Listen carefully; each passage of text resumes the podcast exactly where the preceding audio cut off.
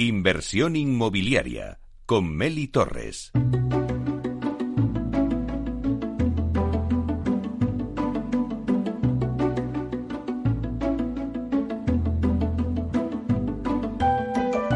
Ahora en nuestra sección La voz del CEO conoceremos a uno de los principales directivos del sector inmobiliario.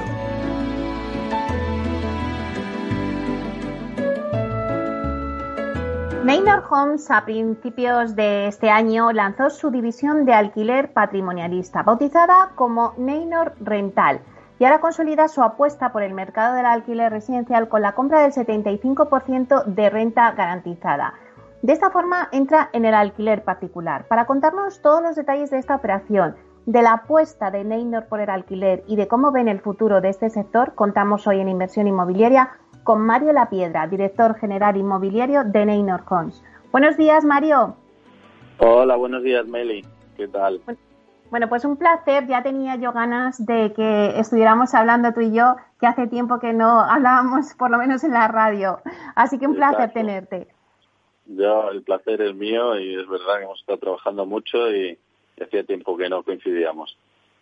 Bueno, pues ya eh, trabajáis mucho y no paráis. A ver, eh, Mario, habéis acabado de hacer una operación que me gustaría que nos contaras qué supone para Neynor la compra de renta garantizada.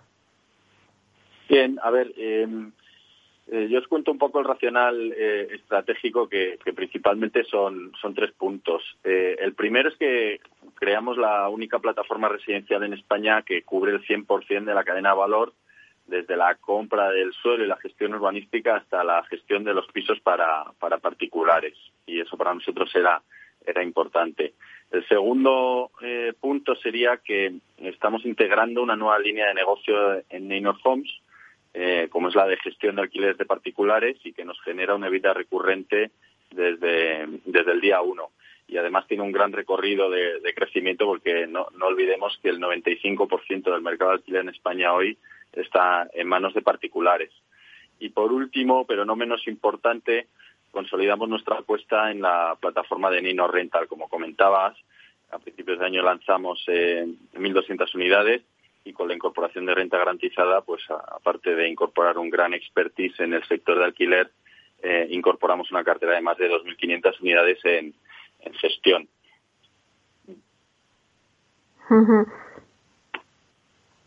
Y Mario. Eh, ah. yo creo que, más o menos se, se explica el, racional que, hay detrás.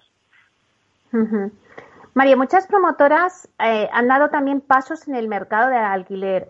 Apuestan pues por la venta de suelos y proyectos llave en mano, ¿no? Como lo que llamamos el build to rent.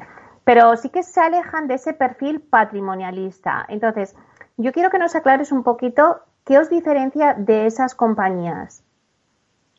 Bien, a ver, ya sabes que nosotros eh, el Build to Rent y el concepto de rental eh, lo seguimos, eh, lo, empezamos a trabajar ya hace varios años. Fuimos de los primeros en el sector promotor en explorar ese segmento y, entendimos que, la mejor manera de, de maximizar el retorno para nuestros accionistas era integrando esa línea en un formato patrimonialista.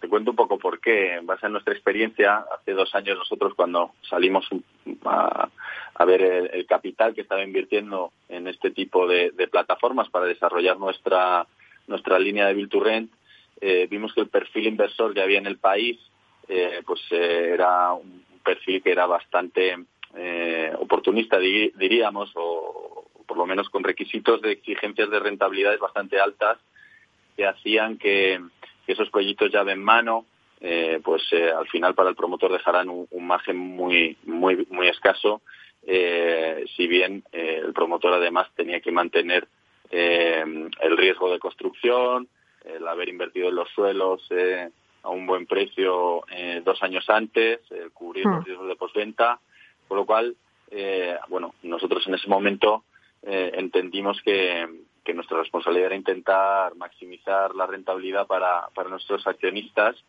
y, decidimos lanzar y buscar eh, financiación con, bancos eh, locales y, lanzar la plataforma eh, dentro de la compañía. Y en paralelo bueno pues apostamos porque este sector iba a ir madurando y que los inversores que, que hace dos años, pues, eh, y además lógico, ¿eh? porque era un sector que estaba consolidándose, no hay muchos comparables de producto terminado eh, de, este segmento, con lo cual, bueno, pues exigían unas rentabilidades más altas. Hoy la realidad, yo creo que es obvio que, que hay de la línea en la que apostamos y, el perfil de inversores que hay hoy en el mercado es mucho más core, eh, tienen eh, mayores niveles de, comparables y, y menor perfil de riesgo y nosotros eh, mantenemos nuestra estrategia de consolidar nuestra plataforma y ya veremos eh, en el futuro si eh, tiene sentido o no abrir esta plataforma a, inversión o mantenerla dentro de Neynor. Porque al final, con la compra de renta garantizada, pues entráis en ese nicho de mercado que, os faltaba, y como decías antes, para tener todo el ciclo ¿no? de, del alquiler, pero para particulares. Eh, ¿Eso es lo que os aporta renta garantizada? Sí, a ver, eh, nos aporta eh, ese nuevo nicho, que como digo, más que nicho es el mercado de alquiler en España a día de hoy. y, adicionalmente pues nos aporta un equipo espectacular con más de 30 años de, de experiencia en, en el mercado de alquiler y, esa cartera ya consolidada de 2.500 eh, eh, viviendas eh, bajo gestión, con lo cual entramos, digamos, en ese segmento de la mano de una de las plataformas líderes en, en la gestión de alquiler minorista en España. Porque em, decías, os pasan 2.500 activos, pero ¿cuál sería ahora el total de la cartera de Neynor en alquiler? Bien, bueno, ahí eh, vamos a estar cerca de las 4.000, si sumamos las más ya de 2.500 que, que tiene renta garantizada, más las 1.200 que lanzamos nosotros a principio de año. Y, y nos, bueno, nos ponemos ya en un volumen interesante con una eh, exposición eh, muy alta a, a, Madrid, que estará cerca del 60-70%, y el resto de momento lo tenemos concentrado entre Bilbao, Málaga y, Valencia principalmente. Eh, pero bueno, la idea es seguir creciendo en, las principales áreas donde desarrolla el negocio Neynor, eh, que ya es de todos eh, conocido. Mario, entrar en el negocio del alquiler a particulares, que hoy decías es el negocio, o sea, es el que hay, porque evidentemente es así, ¿no? Es, es, el alquiler está en particulares. Pero es un reto Sí, sí, sí, no, es un reto, eh, pero creemos que entramos en el momento idóneo y con el, con el ángulo y el socio idóneo. Eh, por eso, eh, más que, digamos, crear esa línea de cero dentro de la compañía, pues hemos entendido que la mejor manera es ir de la mano de, de renta garantizada y es un segmento muy complejo en donde la eficiencia de la estructura y el, la calidad del servicio que le das a, a esos particulares es crítica eh, y en donde además necesitas eh, estar en, unos volúmenes eh, suficientes para que realmente la escalabilidad y la eficiencia del, negocio sean, sean rentables. todo eso nos lo da renta garantizada y como digo, pues tenemos un, un bonito recorrido por delante porque de los 5 millones de unidades que hay en alquiler en España, pues el 95% está en esas manos de particulares y, y sí pensamos que cada vez ese, ese propietario particular pues va a necesitar eh, de servicios o de empresas más profesionalizadas eh, que, que garanticen la, buena gestión de esos pisos, la, garanticen el cobro de las rentas, en definitiva un poco que, que les haga la vida más fácil a, todos esos propietarios individuales eh, que tienen sus ahorros puestos en, en un piso vamos a hablar un poquito de esa hoja de ruta que os habéis planteado y cuáles son las previsiones de, de Neirno en concreto en este área. Eh, ¿Cuál es el objetivo de la compañía futuro para el alquiler? No sé, ¿qué objetivos y qué hoja de ruta os habéis planteado para los próximos meses, años? Bien, pues aquí diferenciando un poco las dos eh, líneas, en la parte más de Build to Rent, eh, de, de bueno, desarrollos para alquiler institucional, esas 1.200 que lanzamos a principio de año y ya comunicamos a mercados que el objetivo será alcanzar las 5.000 en los próximos eh, ejercicios y en paralelo con renta garantizada pues eh, las previsiones son de crecer a doble dígito en los próximos años, sinceramente. Bueno, pues vamos a ver cómo funciona el sector, ¿no? Aunque el alquiler es caballo ganador. Pero, bueno, a ver cómo evoluciona el COVID. Parece que el Bill to ¿no? Y el, y el alquiler están ahí imparables, o sea, están con un acelerón tremendo. Pero bueno, al final esta crisis del COVID que vivimos, pues no sé hasta qué punto puede afectar o no. ¿Cómo ves tú el sector? Esta incertidumbre que hay, ¿no? De cómo va a evolucionar el COVID, que parece que al alquiler no le ha afectado, pero al final, ¿qué va a pasar?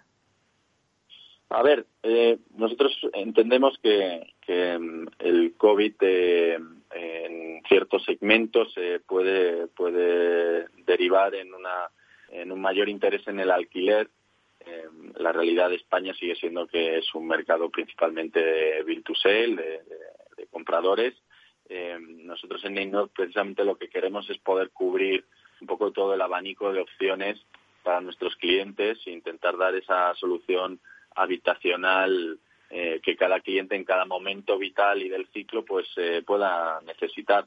Nosotros en el Build to Sale estamos eh, funcionando muy bien, diría, para, las circunstancias en las que nos estamos viendo inmersos con el COVID.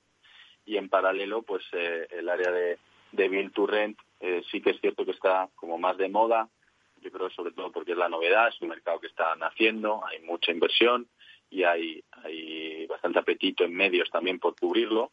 Eh, pero es un balance que a medio plazo creemos que, se racionalizará y que el Sell seguirá siendo eh, la, el mercado mayoritario en España y, eso sí, el Bill to Rent y el alquiler en general, como ya dijimos en otras eh, ocasiones, pues tenderá a, alinearse con otros comparables europeos como Alemania o Inglaterra o incluso Francia, en donde bueno pues eh, ese alquiler supone un 30 o un 40% del, del mercado residencial. Antes estabas comentando ese apetito, ¿no? Y que los inversores no están ahí con mucho apetito y que hay capital. Eh, bueno, pues al final, en apenas dos semanas, hemos conocido alianzas, por ejemplo, como la del Grupo LAR con la firma francesa Primonial, y la de Cronos con la gestora internacional Nuben Real Estate. Eh, al final, pues para hacer esas alianzas para crear grandes plataformas del alquiler. Eh, te quería preguntar un poco si los grandes fondos institucionales muestran cada vez más apetito por proyectos de Build Red en España. Sí, sí, sí, definitivamente sí. Yo creo que eh, era un poco la apuesta y el COVID ha acelerado a lo mejor ese apetito. Al final pues estos fondos institucionales suelen invertir en activos en rentabilidad y hoy sabemos pues que los mercados de oficinas de locales de centros comerciales eh, están sufriendo eh, el covid de, una forma a lo mejor más acusada. Y, lo que ya era una tendencia que era la inversión en alquiler residencial y en donde en España quedaba mucho por hacer pues hoy yo creo que se ha acelerado y, es muy bueno para, para el sector y la creación de estas eh, plataformas eh, institucionales como la de Grupo LAR o Cronos, eh, que sumen a nuestra y otras que vendrán.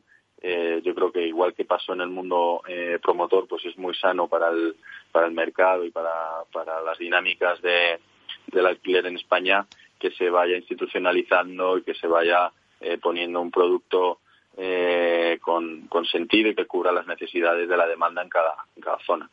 Yo creo que es muy bueno y, y, sí que este apetito entendemos que es, ha llegado para quedarse y que, y que incluso con el COVID eh, está siendo como una inversión refugio y, entendemos que, que, se mantendrá. Es verdad que si hablamos del sector Mario, eh, bueno, pues hay apetito por los inversores, es un proyecto eh, todo el Biturren que además está en boga, pero a veces la aprobación de regulaciones como la ley de medidas urgentes para la contención de los alquileres, pues al final puede comprometer ese atractivo por ese sector del alquiler. Eh, por ejemplo, hemos visto ahora mismo la ley aprobada por el Parlamento en Cataluña sobre la regulación del precio de los alquileres, que no sé si esto ayuda a este sector, no sé. ¿Tú qué piensas? A ver, eh, bueno, hay, hay distintas tesis, eh, como sabes. Eh, nosotros creemos que, la mejor manera de que el, digamos, el precio de mercado esté en, línea competitiva es el fomentar la oferta. al final, entendemos que, que, el mercado se regula eh, de forma muy efectiva cuando el propio cliente tiene eh, distintas opciones eh, sobre las que elegir, más que intentar regular que las pocas opciones que hay hoy pues tengan determinadas limitaciones. en ese sentido, yo creo que hay ah, bastantes iniciativas público-privadas hoy en marcha muy interesantes, donde Neynor está apostando por ayudar al sector público y, en definitiva, al cliente final en poder ofrecer el producto más competitivo y a, las ventas más eh, eh, razonables posibles, pero obviamente eh, debe de ser un, un, balance en donde tenga un mínimo retorno y que, haga viables esas operaciones. Porque si no, al final, el perjudicado va a ser el cliente final. Si, si no somos capaces de ponernos de acuerdo entre todos y ser capaces de poner producto de nivel y, de calidad en, el mercado y además diría que de forma urgente, eh, pues el cliente final es el que se va a tener que ver eh, abocado a, seguir eh, un poco en la misma línea que venimos en los últimos años, donde hay muy poca oferta de, producto en alquiler en las ciudades donde realmente se necesita. No sé si para concluir, Mario, nos puedes decir qué retos tiene por delante el sector de alquiler, que quizás son muchos, ¿no? Bueno, yo diría, empezando a, lo mejor de, mayor exposición a menor, en el sector del alquiler particular, pues yo creo que entramos ahora en una fase incipiente de profesionalización de la gestión, como comentaba. Creo que eh, ahí eh, estarán nuestros esfuerzos en contribuir con nuestro granito de arena con renta garantizada a ello y de que el, dueño de, un piso y que destine alquiler pues eh, pueda realmente tener servicios profesionales y además en toda la geografía española. En el eh, sector en más concreto de, del alquiler institucional o del build to rent, eh, creemos que hay un punto donde entramos en, maduración. Eh, esos inversores institucionales que cada vez están llegando con más criterio y con más apetito van a ayudar mucho a que se puedan lanzar eh, proyectos que hasta ahora pues eh, tenían falta de capital o no tenían financiación y eso creemos que, va a ser muy muy importante pero va a ser un reto vale eh, y por último este este sector de la colaboración público privada que tiene un reto enorme donde yo creo que se están dando muy buenos pasos y en los próximos meses espero que en varias administraciones se puedan dar eh, buenas noticias de, llegar a acuerdos y, poder poner eh, también y cubrir ese segmento a lo mejor de, de, rentas más asequibles eh, con un producto de calidad y con, con, unos servicios también de gestores profesionales que, puedan dar al, cliente final ese abanico en todos los niveles de renta y en todas las ubicaciones donde, donde se han demandado. Con lo cual, eh, todo por hacer, diría, pero mm. yo creo que bastante bien eh, enfocado y, con unos años por delante eh, muy bonitos. Sí, la verdad es que promete. Pues muchísimas gracias, Mario La Piedra, director general inmobiliario de, de Neynor Homes. Muchísimas gracias por estar aquí y contarnos esta operación que la verdad es que os posiciona como la única firma del sector en cubrir toda la cadena de valor del Bill desde la compra del suelo hasta la propia gestión de las viviendas. Así que enhorabuena.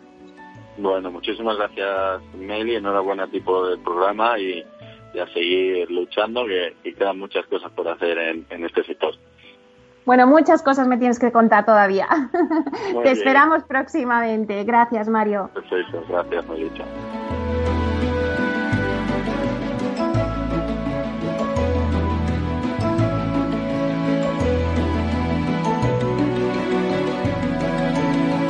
En inversión inmobiliaria, La Voz del CEO. Una charla entre amigos para darnos las claves del sector y la evolución empresarial de sus compañías. Bueno, pues acabamos de escuchar a Mario La Piedra, director eh, general eh, del área inmobiliaria en Neynor Homes, que nos ha, escuchado, nos ha contado ¿no? esa operación.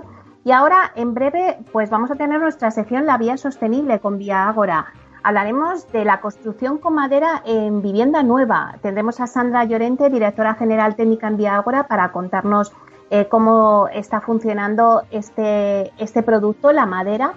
Y luego también continuaremos con el blog de Aedas Homes, con Jorge Valero, director de Data y Transformación Digital de Aedas Homes, que nos hablará de cómo ha afectado el confinamiento en la compra de vivienda por parte de los jóvenes. Y ya para despedir, pues tenemos a nuestro experto en Proctec, Alfredo Díaz Araque, que nos va a comentar un poco y va a analizar pues el fracaso que, que se dio WeWork, que es la, la, empresa de coworking en su salida a bolsa, ha pasado un año y vamos a analizar las consecuencias. Así que todo esto, en nada, en unos minutos avanzamos y seguimos con el programa.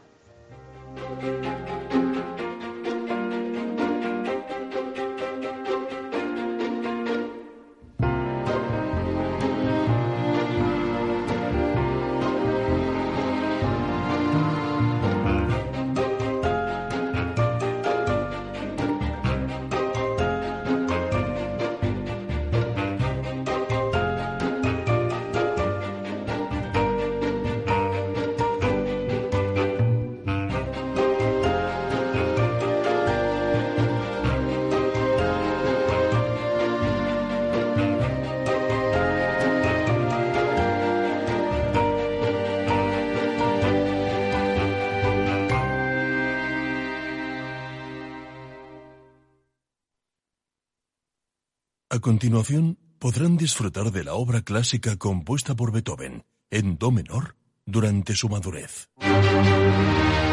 El arte es solo para unos pocos. ¿O no? Con la inversión ocurre lo mismo. Renta 4 Banco te ofrece más de 500 cursos de inversión gratuitos para todo tipo de inversores. Entra en r4.com e inscríbete. Renta 4 Banco, tu banco especialista en inversión. Hablar de mentoring es... Mercedes Sancho, mentora. Hablar de mentoring es hablar de escuchar para entender y de conversar para crecer en un diálogo que enriquece a las personas, que enriquece a la organización y por lo tanto al negocio un programa de radio realizado en colaboración con la Red de Mentoring de España, todos los lunes a las 10 de la mañana en Capital, La Bolsa y la Vida, con Luis Vicente Muñoz y Julio Rodríguez. Puedes escuchar las mejores experiencias de mentoring en podcast. Decenas de personas las comparten contigo en la web de Capital Radio. ¿Quieres anunciar tu negocio en la radio?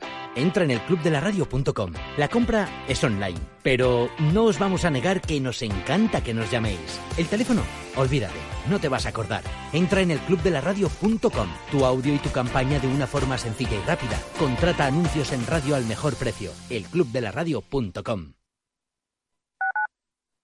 Escuchas Capital Radio, Madrid 105.7, la radio de los líderes. Disfruta de la mejor cocina gallega en Montes de Galicia. Todo un clásico moderno en el barrio de Salamanca. Disfruta de la variada dieta atlántica, de las mejores carnes y pescados tratados con respeto y transparencia y regados con una de las mejores bodegas de la zona. En grupo, en familia o en pareja, Montes de Galicia te ofrece el espacio perfecto en cada ocasión. Valor Salud. Tiempo de salud su actualidad, sus personas, sus empresas. Todos los viernes a las 10 de la mañana en Capital Radio, con Francisco García Cabello.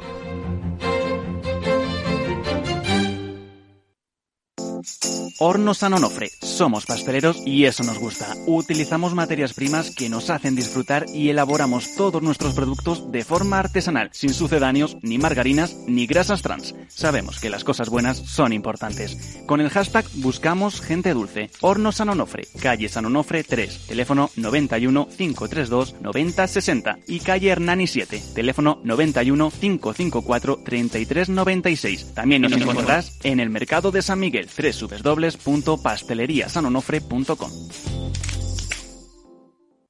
Abuelo.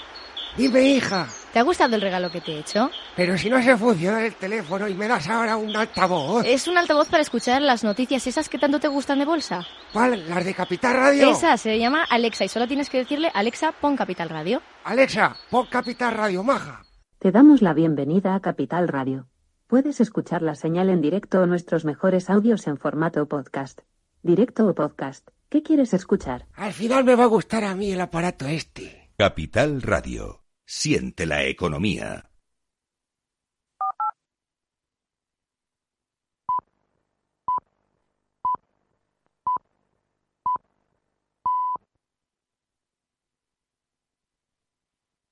Inversión inmobiliaria con Meli Torres.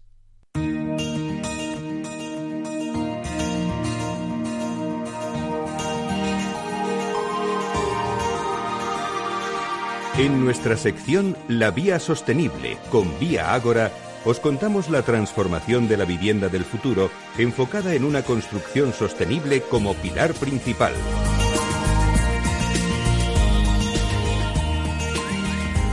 Hoy en nuestra sección La Vía Sostenible con Vía Ágora vamos a hablar de la construcción de vivienda en madera.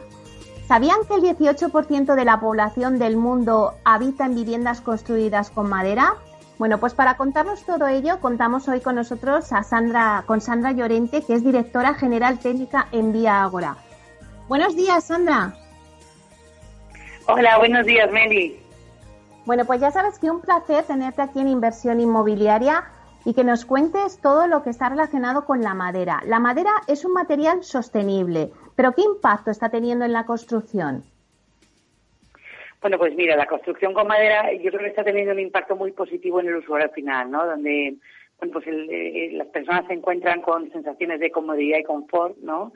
Eh, que otros materiales, que en otros materiales pues no son alcanzables, ¿no? Las, las casas de madera asequibles y, bien diseñadas, yo creo que conforman ahora mismo un mercado al alza. Sí, y hablamos de ventajas y desventajas en la utilización en la construcción con madera. Cuéntanos. Bueno, yo creo que las ventajas de madera son, son bastante más importantes y pesan más que sus desventajas como material, ¿no?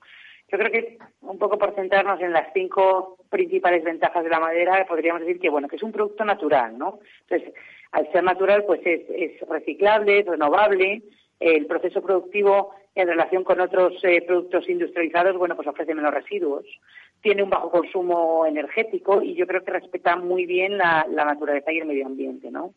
Eh, el, em, bueno, pues el empleo no, no es tóxico, no, no, produce olores ni vapores tóxicos eh, de origen químico y en consecuencia pues es, es segura em, eh, bueno, al, manejo. Además, es un material que es muy fácil de trabajar. Eh, otra de las ventajas que podríamos hablar es que es 100% renovable, ¿no? Se practica, eh, hay que tener en cuenta los bosques certificados, ¿no? y, bueno, pues en estos, en estos bosques certificados los árboles nuevos se plantan de forma cuidadosa, sin comprometer los recursos naturales y no deja de ser una explotación más, ¿no? Eh, además, bueno, pues la madera es, es bueno, pues es un, un aislamiento natural eh, muy importante, ¿no? Entonces eh, sirve también para en el interior de las viviendas disminuir la, la, energía empleada en la calefacción y en la climatización de los edificios, ¿no? Eh, especialmente, además, cuando se utiliza también esta madera, no solo en la parte estructural del edificio, sino en ventanas, en suelos o, en puertas, ¿no? Tiene tiene estupendas condiciones de aislamiento térmico y, en algunas de ellas también absorción acústica. Eh, como he dicho al principio, pues a la hora de, manejarlo, de, poder trabajarlo, es eh, bueno, pues es relativamente sencillo, ¿no? Es una materia prima muy polivalente que se puede utilizar de forma muy variada, cumple con especificaciones necesarias para, para utilizarlo bueno, pues en infinidad de, de, lugares, ¿no? Eh, las, los empalmes, las conexiones son en seco, son, son simples y, bueno, pues bueno, pues al final se pueden complicar un poco hasta el infinito dependiendo un poco de la, de la parte que vayamos a, hacer en la ejecución.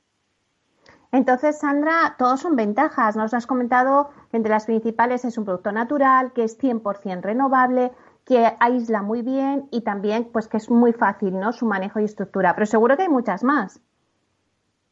Sí, sí, hemos hablado de cinco, pero hay un montón. O sea, podemos decir, por ejemplo, que es un material que dura, ¿no? La madera, la madera dura, eh, eh, pues no sé, pues hay muchos ejemplos, ¿no? A lo largo de la historia, en sarcófagos, estatuas, en iglesias que tienen más de mil años, ¿no? En, instrumentos, eh, bueno, es un material muy durable, ¿no? Además, es relativamente fácil encontrarlo, ¿no? Y, los precios, bueno, pues no, no son tampoco elevados eh, se puede utilizar en un montón de, diferentes formas, ¿no? Como hemos dicho que es tan fácilmente trabajable, al final, bueno, pues puedes encontrar piezas grandes, pequeñas, mm, bueno, se puede utilizar de, múltiples maneras, ¿no?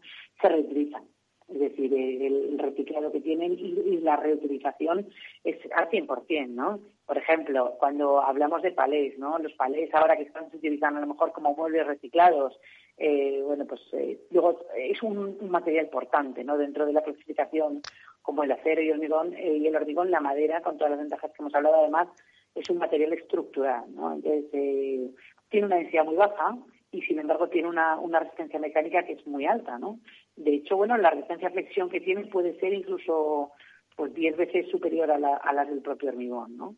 Eh, además, se puede dar en un montón de acabados y texturas, ¿no? Puedes hacerlo de forma natural, eh, puedes hacerlo liso, ondulado, rugoso, con protección, pues tiene un montón, un montón de, usos finales.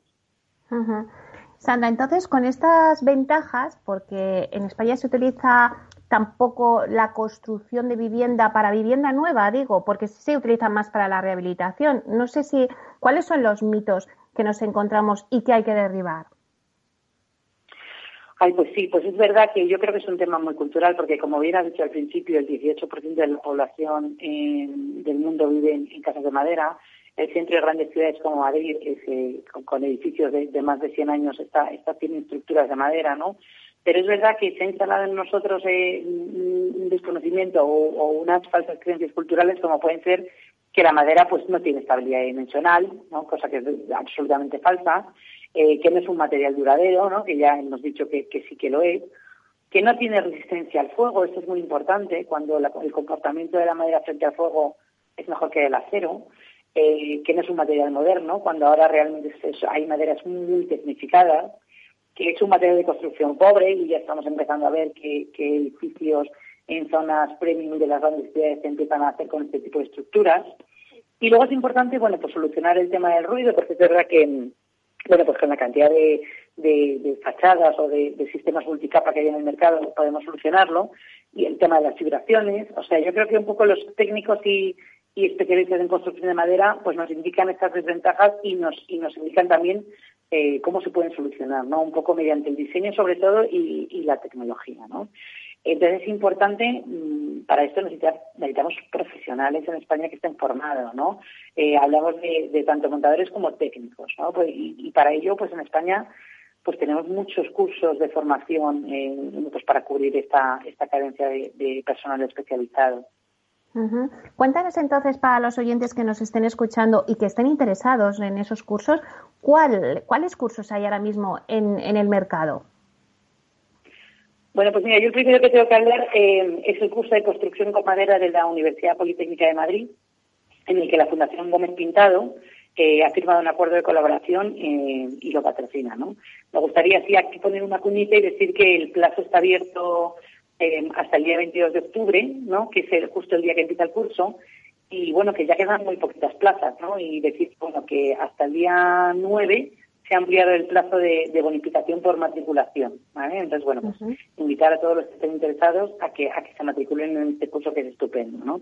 Pero hay muchos otros, o sea, tenemos un curso eh, de práctico de armadura de cerchas de madera y pórticos con encajes tradicionales en Navarra, eh, fusta constructiva en la Universidad Politécnica de Cataluña en Barcelona, hay un máster de estructuras, eh, construcción y diseño en madera de, en la Universidad de San Sebastián, máster de Ingeniería de Estructura de Madera Estructural en, Lugo, pues el curso de Introducción al Cálculo de Estructuras de Madera también en Madrid eh, por la ITIN, y en Burgos pues también hay un, curso de Iniciación al Cálculo de Estructuras de Madera.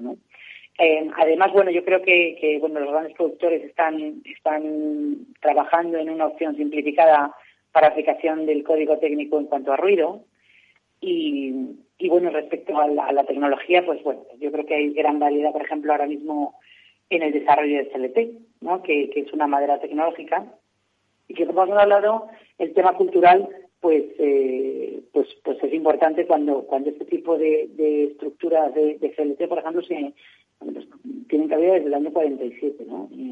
bueno, pues eh, creo que es importante saber el conocimiento también eh, de la historia y saber en qué momento han llegado qué materiales ¿no? y, y, su uso que se generalice en, la industria de la construcción. Bueno, para terminar, Sandra, ¿cuál es el futuro de la construcción en madera en España? Bueno, pues mira, yo creo que el futuro de, la construcción de, en madera en España depende sobre todo pues, de la gestión de la materia prima, ¿no? En este caso, de los bosques, es muy importante es para la obtención y, que no haya carencia de, de esta materia prima, y luego la capacidad industrial, no la capacidad instalada. Y, hablo a nivel español porque, mm, según el Acuerdo de París, ¿no? Eh, entramos ahora mismo en el año 2021 en la fase 4, que entre el año 2021 y 2030 es la fase de mitigación, es decir, la reducción de emisiones. Por lo tanto, el transporte eh, de largas distancias para obtener el, material, es decir, irnos a, a Centro Europa para poder captar ese material, pues no será viable ¿no? Por, las emisiones del transporte. Yo creo que, es un tema muy importante a, desarrollar para el futuro porque a día de hoy, mira, las construcciones de, la previsión de construcción de obra nueva, según la APCE, es de unas 150.000 viviendas anuales, ¿no? Y la capacidad instalada eh, industrial en España en estos momentos es que no llega ni siquiera al 5% de ese número. Bueno, pues yo creo que nos queda un largo camino todavía que recorrer. Muchísimas gracias, Anda Llorente, director, directora general técnica en Vía Agora. Muchas gracias. Muchas gracias a ti, Meli. Un saludo.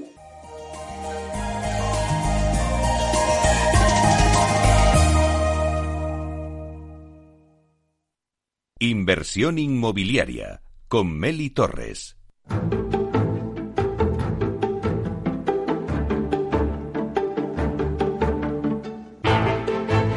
Bueno, pues vamos ahora con el blog de AEDAS Homes con Jorge Valero, director de Data y Transformación Digital de AEDAS Homes, que nos hablará de cómo ha afectado el confinamiento en la compra de viviendas por parte de los jóvenes.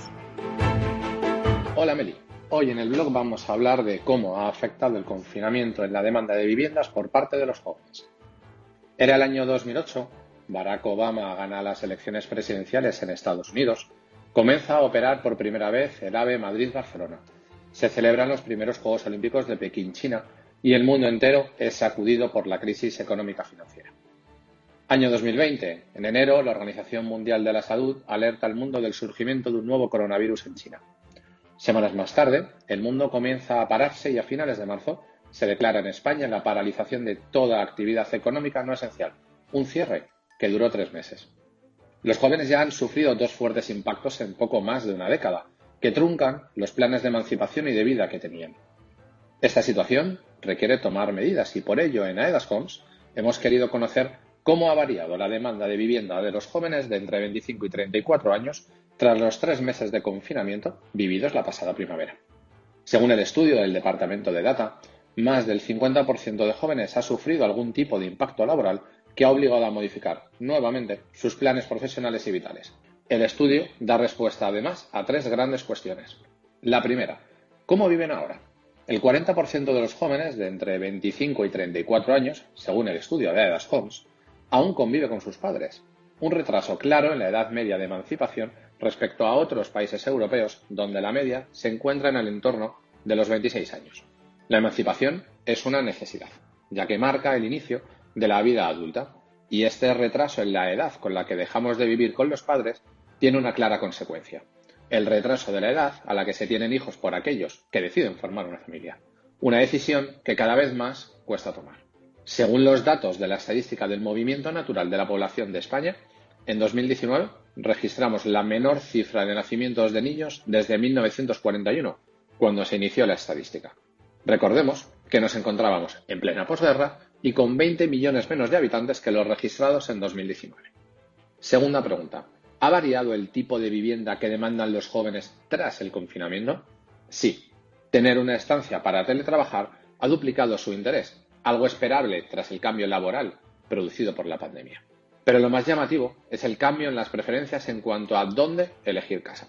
Tras el confinamiento, el interés por vivir cerca de colegios ha caído un 15%, un 16% para las zonas comerciales y de ocio y hasta un 18% para el centro de trabajo.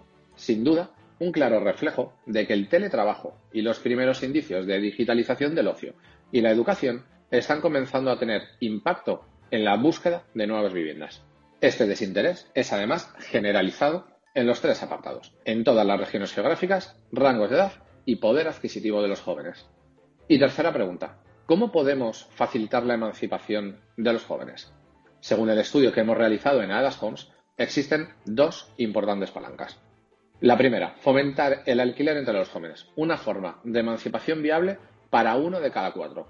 O flexibilizando las condiciones de financiación para la compra de una nueva vivienda para este colectivo, donde el mayor muro se encuentra en los ahorros exigidos por las entidades financieras, entre un 20 y hasta un 30% del valor de la vivienda. Esta nueva situación va a exigir una colaboración público-privada aún más fuerte si cabe, para no perder por completo a una generación entera y condenar durante varias décadas el crecimiento demográfico y, por tanto, económico de España.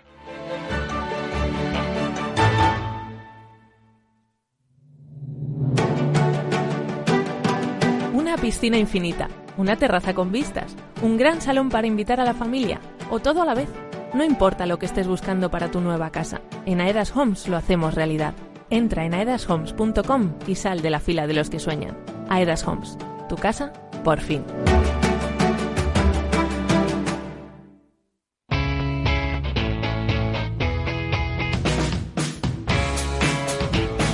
La economía despierta. Capital Radio.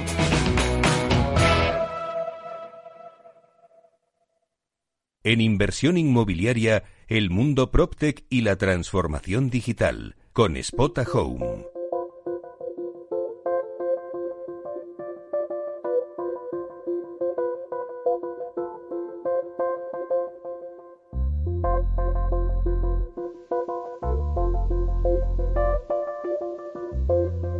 Bueno, nos vamos al mundo PropTech a ver qué está pasando en esa transformación digital en el sector inmobiliario con Alfredo Díaz Araque, nuestro experto en PropTech y tendencias en el sector inmobiliario, que hoy nos habla de la fracasada salida a bolsa de la compañía de coworking WeWork hace un año y las consecuencias que ha tenido. Buenos días, Alfredo. Meli, muy buenos días, ¿cómo estás? Pues nada, deseando que hablar contigo porque ya estamos en esta recta final, ya cerrando el programa Ay, mira que son dos horas y media, pero es que me da pena porque, porque seguiría aquí toda la mañana. bueno, oye, y, para mí es un honor eh, ir, en el cierre del programa, ¿eh? Pues nada, cuéntanos un poquito. Pues nada, te cuento. Bueno, lo primero, que me ha dado mucha alegría escuchar a José Manuel Llobet, con el que empecé a trabajar cuando yo estaba en Rodanco y oírle, y la verdad es que es uno de los grandes expertos en, en temas de, de retail, centros comerciales y demás. Y además me ha gustado mucho su visión de, del tema de, de bueno, el e-commerce, el retail y todo, que yo creo que queda para, para mucho. Y la verdad es que te, te doy la enhorabuena por, por meterlo, porque creo que le da mucho empaque al, al programa, ¿no? Meter también retail y fenomenal. Y luego, bueno, pues haber escuchado también a Jorge Valer, otro amigo, pues ya no sé yo, es que siempre me pones Mel y me pones el listón muy alto y a ver yo dónde consigo llegar ahora, hablando de WeWork. Pues tú para cerrar el colofón, o sea, es que vamos, mejor imposible.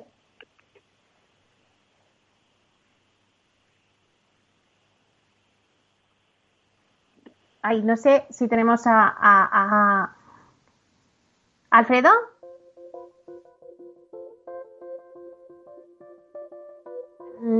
Le hemos perdido un momentito, pero vamos a intentar localizarle de nuevo.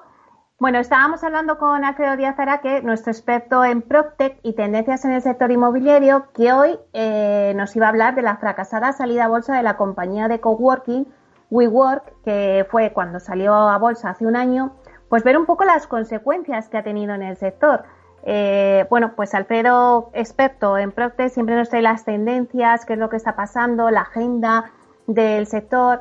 Y bueno, pues parece ser que ha habido un corte telefónico, pero ya le tenemos con nosotros. Alfredo. Meli, que íbamos a hablar del fracaso de WeWork y hemos empezado con el fracaso de las comunicaciones. ¡Ay, madre! bueno, cuéntanos. Venga, voy al grano que si no, al final nos acaba comiendo, entre cortes y demás, nos acaba comiendo, comiendo el tiempo. Bueno, pues sí. hoy quería hablar porque justo hace un año, ha hecho el, día 16 de septiembre, ha hecho un año del fracaso de la salida a, bolsa de, de WeWork que para que aquellos que no, no lo sepan, pues era, es, es, de hecho sigue existiendo, ¿no? Es una compañía de, de coworking que creció, bueno, una barbaridad en cuanto a valoraciones, etcétera. Nació en el año 2010, creo, en, en Nueva York. Y, digamos que lo que mm, creo que lo que ha traído lo que trajo al sector era una nueva manera de concebir los espacios de, de coworking y de trabajo no es verdad que el coworking siempre había existido había grandes compañías pero posiblemente WeWork fue el que puso eh, en boca de todos el concepto coworking y para mí es como el Starbucks del mundo del mundo inmobiliario, ¿no? En Starbucks al final, pues sí te venden café, pero en cierta manera hay un poco de a lo de la experiencia, de cómo te tratan, etcétera. Y WeWork, una de las cosas que yo creo que lleva por, por bandera y que lleva por bandera es esa, esa experiencia del usuario dentro del espacio de, trabajo, ¿no? Mediante, bueno, pues diferentes amenities, etcétera, que dan y que hacen que, bueno, pues que, que, que, te sientas bastante confortable en, en, sus espacios, ¿no? Y, bueno, eso les hizo eh, crecer y entró en su capital el banco japonés SoftBank que invirtió, bueno, pues grandes cantidades de dinero. De hecho, WeWork, o sea, también en WeWork, pues había una apuesta por la, por la tecnología, que incluso ahora hablaremos un poco de eso, ¿no? Entonces, a través de cómo, eh, a través del Big Data, pues podían determinar, eh, ver determinados comportamientos, etcétera. Bueno, todo ese crecimiento que tuvo WeWork y ese eh, ir con, de una manera, la verdad es que desaforada a, a las grandes ciudades y los mejores sitios, pues bueno, hizo que al final la, la compañía eh, valiera 47 mil millones de dólares en enero de 2019. Que eso, para que nos hagamos una idea, era la segunda compañía inmobiliaria más grande del mundo en cuanto a valoración. Creo que por encima estaba eh, Simon Property, que es un eh, propietario de centros comerciales en, en, Estados Unidos. Creo que era el que estaba por encima. También se decía que era, pues bueno, como Airbnb, ¿no? Que, que era como una empresa inmobiliaria, pero que luego no tenían realmente ningún inmueble, porque lo que hacían era alquilarlos para luego subarrendarlos. Claro, bueno, toda esta historia se concluye en que, en que bueno, pues eh, llega el agosto de, del año 2019 donde anuncian que, bueno, que van a salir a, bolsa. Claro, salir a bolsa no es lo mismo que a lo mejor haber, haber ido a rondas de financiación, etcétera. Ya supone otra jugar otra liga. Y entonces, bueno, pues eh, en ese intento de salir a, bolsa, pues empezaron a surgir los problemas de la compañía. Había problemas en cuanto a la valoración o cómo se había presentado el folleto ante el regulador americano para salir a bolsa, donde, bueno, pues los números la verdad es que no, no cuadraban mucho, ¿vale? No, no salía muy bien el, el tema. Y, y, luego también había una cosa que es bastante interesante, que son todos problemas de gobierno corporativo, que son en Estados Unidos, es verdad que se lleva mucho y era, bueno, pues Adam Newman, que era el, CEO, tenía como un gran derecho de, veto, de voto dentro de la compañía, había temas un poco complicados. Bueno, pues eh, la, la, bolsa, la salida a bolsa también se, se retrasó un poco hasta que finalmente el 16 de septiembre deciden anular la salida a bolsa y las consecuencias que eso que eso trajo, ¿no? Y es lo que yo lo que creo que, es interesante sacar, ¿no? ¿no? todo lo anterior, que sí que hubo muchas cosas que hicieron bien y muchas cosas que hicieron mal, y luego, pero las consecuencias que eso que eso ha tenido, ¿no? Bueno, la primera consecuencia, por supuesto, fue la salida de Adam Newman, el, fundador de la, de la de la compañía, y que hubiera durante un momento interino, pues dos CEOs para un poco manejar la, la, situación. Luego, pues lamentablemente el despido de muchísima gente, ¿no? La compañía tenía gran cantidad de, de, de personal y, bueno, pues eran como 12.500 empleados fijos los que tenía y hubo 2.400 que salieron en una primera oleada en el mes de noviembre, octubre, noviembre eh, salieron, ¿no? Y luego también la estrategia que tomó la compañía de vender activos, o sea, cosas que no eran estratégicas dentro de esa parte tecnológica o otras ramas de negocio que habían creado, pues bueno, las fueron eh, quitando y lo que también se ha producido es uno, abandonar espacios estos que te contaba tan premium que tenían, que al final el coste era alto y que, y que no conseguían rentabilizarlos, e incluso abandonar proyectos que, tenían a lo largo del mundo. Em, creo que eso ha supuesto, la verdad es que la salida de bolsa de WeWork ha supuesto un antes y un después en muchas cosas. Creo que WeWork eh, ha marcado un antes y un después en cuanto a, la relación entre usuario y propietario de, inmueble, ¿no? Porque al final ha creado una relación como más intensa, han sido los que han marcado esa línea y ahora lo estamos viendo. Eh, como te comentaba el otro día, pues Meca Brunel, la CEO de Gesina de, de, empresa francesa, pues hablaba de que siempre había sido el inmobiliario location, location, location y que de repente habían dicho, anda, pero si tenemos un cliente, bueno, pues el cliente se, hay, nos hemos tenido, nos hemos dado cuenta que hay que cuidarlo y en todas las ramas del inmobiliario, ¿no? Desde el, desde el residencial a oficinas, en el logístico o como comentaba José Manuel Llobet, ¿no? esa relación mucho más intensa con tu, con el retailer y con el, con el que va a visitarte al centro comercial, lo tienes que tener. Y eso yo creo que WeWork a lo mejor una tendencia que había, pero sí que es verdad que la remarcó mucho y ha hecho que, nos planteemos. Luego también yo creo que ha ayudado mucho al sector del coworking o los espacios flexibles, a que se ha conocido y a que rompa determinadas barreras. Lo que antes era como para el autónomo, etcétera, bueno, pues que las grandes compañías, que fueron las que apostaron en su momento en WeWork para ocupar sus espacios, pues ya también piensen en el, en el espacio de, coworking como un espacio más dentro de lo que es el, su, su manera de, trabajar, ¿no? Y que ahora yo creo que con el, todo el tema del COVID lo, lo vamos a ver. Y luego creo que otra cosa también revolucionaria ha sido el tema de financiación.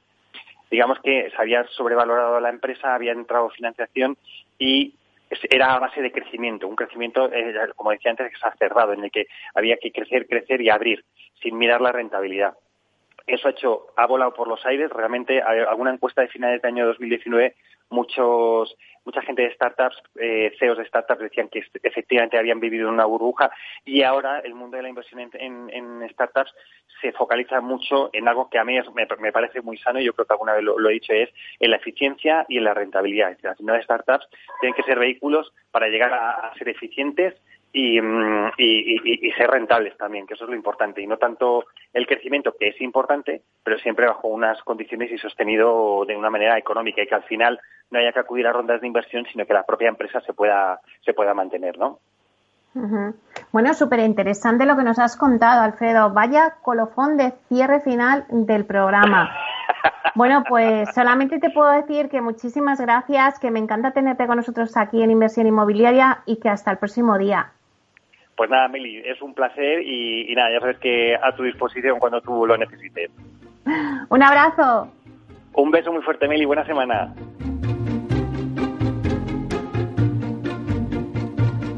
Bueno, pues esto nos ha contado Alfredo Díaz Araque, nuestro experto en Proctec y tendencias en el sector inmobiliario. Y ya, pues ya se nos acaba el programa. Así que a ustedes, señoras y señores que nos escuchan al otro lado de las ondas, Gracias, y siempre lo digo, pero gracias por estar ahí y compartir este espacio con nosotros.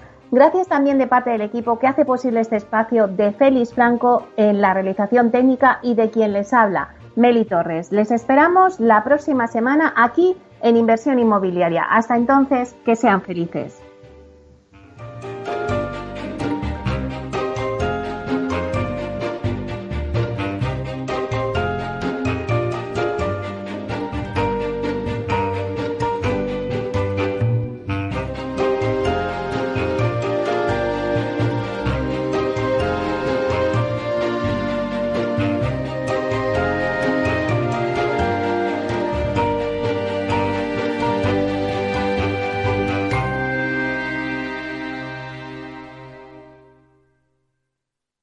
Neynor Homes les ha ofrecido inversión inmobiliaria con Meli Torres.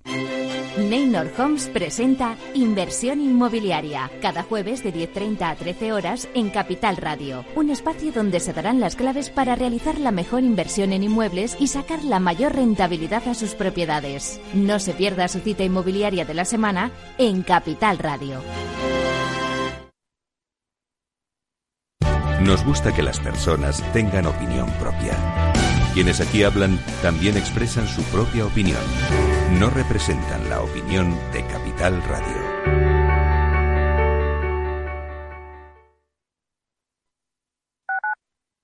Capital Radio Madrid 105.7 Disfruta de la mejor cocina gallega en Montes de Galicia. Todo un clásico moderno en el barrio de Salamanca. Disfruta de la variada dieta atlántica, de las mejores carnes y pescados tratados con respeto y transparencia y regados con una de las mejores bodegas de la zona. En grupo, en familia o en pareja, Montes de Galicia te ofrece el espacio perfecto en cada ocasión. Esto te estás perdiendo si no escuchas a Luis Vicente Muñoz en Capital, La Bolsa y la Vida. ¿Por qué está caro? ¿no? ¿Qué es lo que, que acaban entendiendo? Pues está caro porque no hay ninguna alternativa de inversión. ¿no? Lo que los americanos llaman con el palabra, este el acrónimo de, de TINA, ¿no? There is no alternative. Fernando Aguado, director de inversiones de Fonditel. No te confundas. Capital, la bolsa y la vida con Luis Vicente Muñoz, el original. En el restaurante Gaztelubides somos rigurosos con la selección del producto para crear recetas imaginativas que acompañamos de una bodega generosa y brillante y de nuestra magnífica terraza durante todo el año. Restaurante Gaztelubide, carretera de La Coruña, kilómetro 12200, La Florida. Teléfono 91 372 8544. Una recomendación del programa gastronómico Mesa y Descanso. Capital Radio aportamos valor. ¿Cuál es el porcentaje máximo de cobertura del aval de la línea ICO COVID-19? En el caso de autónomos y pymes, el aval garantizará el 80% del principal de las nuevas operaciones de financiación y de las renovaciones. Para el resto de empresas que no tengan la consideración de pyme, el aval cubrirá el 70% en el caso de nuevas operaciones de préstamo y el 60% para renovaciones. El aval no da cobertura a conceptos distintos al principal de la operación, tales como pago de intereses, comisiones u otros gastos inherentes a las operaciones. Capital Radio.